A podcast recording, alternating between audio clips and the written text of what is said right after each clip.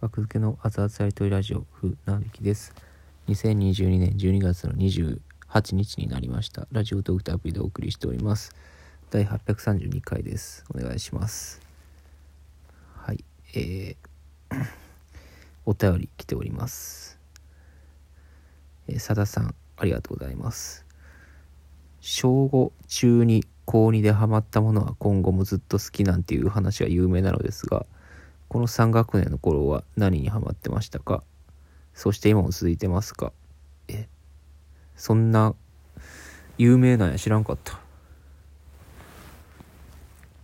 うん。え有名なの？小5中2高2うん。小5の時は映画「クレヨンしんちゃん」とか好きでした。でも小学校の時割と小学校のね中学年ぐらいから「クレヨンしんちゃん」好きでしたけどね。映画の。ヘンダーランドとかが小4小5ぐらいの時やったような。そのヘンダーランドの大冒険っていうクレヨンしんちゃんの映画で。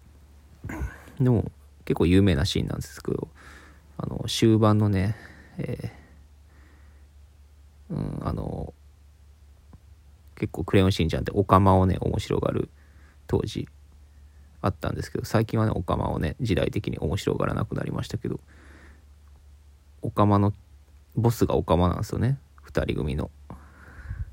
マカオとジョマ。やったわ。マカオとジョマっていうね、うん、オカオカマのアナグラムと魔女のアナグラム。マカオとジョマとクレイシン一家が追いかけっこをするっていうねシーンがあって。ヘンダーランドの塔みたいなところをね。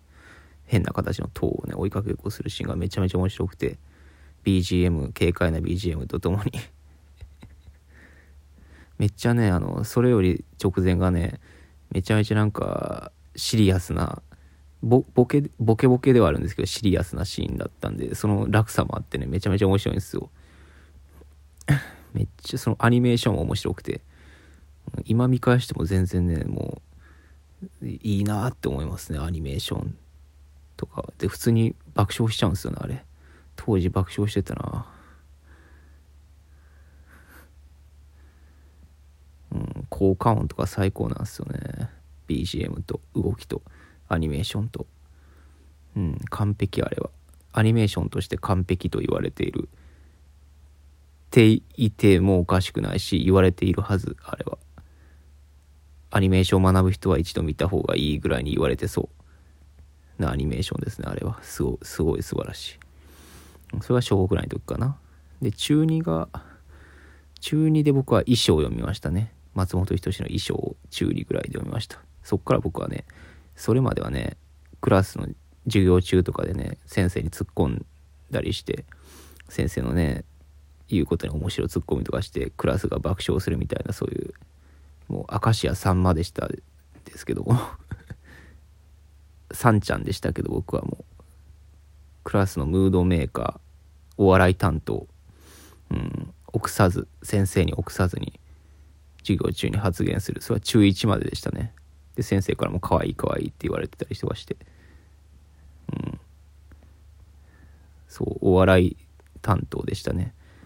で中2以降からは結構カリスマを目指すようになって 衣装を呼んでしまったんで松本人志の衣装愛松本を呼んでしまったのでちょっとねうるさいなんか明るいやつはおもんない暗いやつがおもろいやつは暗いみたいなことがねまあ書いてあるんですけどあそうなんやって思って。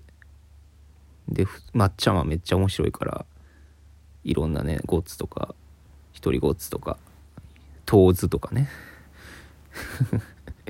まっちゃんの短編映画みたいなトーズとか、うん、まあとにかくまっちゃんの作るものは面白かったから説得力がすごくて。うん。そうですね。暗くなりましたね。で高2では高2の時はこんぐらいでリチャード・ホールにはまりましたね。あのコント番組リチャード・ホールの DVD を買い漁ってたらボリューム1からボリューム10まであってボリューム4.5っていうのもあるんで全部で11巻。さらにそこからなんか何々編みたいなシーズンに突入して DVD をとにかくお小遣いで買い漁ってた、うん、ラーメンズもこの頃かな、うん、ラーメンズとリチャード・ホールは公認ぐらいやったかな。うん。まあそういう感じで言うと正午中に公認説は間違ってないかもしれん。まあ別に中3とも高1とも言えるんですけどね。あと音楽で言うと中学の時は中2とかミスチルとかかな中2は。高2は